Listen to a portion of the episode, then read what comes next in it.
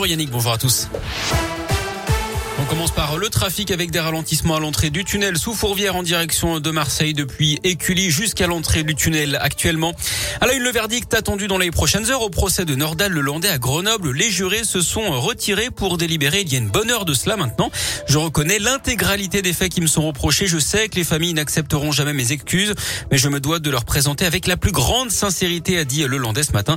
J'ai entendu aussi les experts sur le long travail que j'ai à faire sur moi-même. J'en ai conscience. Je vais le faire avec une grande détermination a ajouté l'accusé.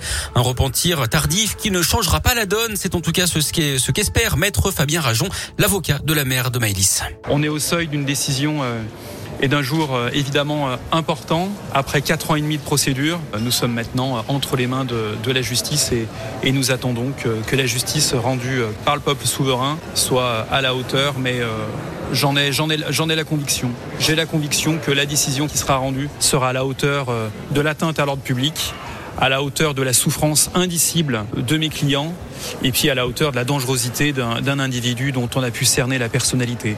La personnalité de Nordal Hollandais, sa dangerosité euh, ont émergé au fil des débats et les masques sont tombés. Hier, le ministère public a requis la reclusion criminelle à perpétuité assortie de 22 ans de sûreté pour la mort de Maëlys et l'agression sexuelle sur deux petites cousines.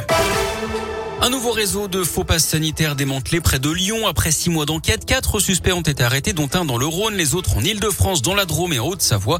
Tout était parti d'une affaire de violence familiale à Tonon-les-Bains l'été dernier.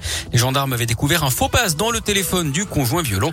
D'après les gendarmes, ce réseau aurait permis d'écouler plus de 3000 faux passes et générer 600 000 euros de chiffre d'affaires. Dans cette organisation figurait notamment un étudiant d'une école d'ingénieur informatique de la Glo lyonnaise. Le maire de Grigny, près de Givors, un élu et deux agents municipaux agressés sur la place du marché. Hier, le maire a été violemment frappé au visage par le suspect qui a ensuite insulté et menacé de mort l'autre élu et les agents qui s'étaient interposés. L'agresseur était muni d'un couteau. Il était connu pour d'anciennes agressions sur le personnel municipal. Il a finalement été arrêté. Ils vont remettre la main à la pâte. Les salariés des sites de production de Lustucru dans la Loire et le Rhône vont reprendre le travail. Les employés étaient en grève depuis 10 jours pour réclamer des augmentations de salaire. Ils n'ont pas eu les 5% demandés, mais 68 euros bruts de plus par mois, plus une prime annuelle de 400 euros. En sport, au jeu de Pékin, quatrième place pour Quentin Fillon-Maillet sur la Mastart messieurs. Il quitte la Chine avec cinq médailles en six courses. C'est son grand rival, hein, le Norvégien Johannes Bö, qui s'est imposé. On se console largement ce matin avec l'or décroché un peu plus tôt par Justine Breza chez les filles. Les Bleus en sont à 14 médailles, à un podium du record. On aura peut-être une belle surprise hein, en ski freestyle avec Lisa Roy, Kevin Roland demain.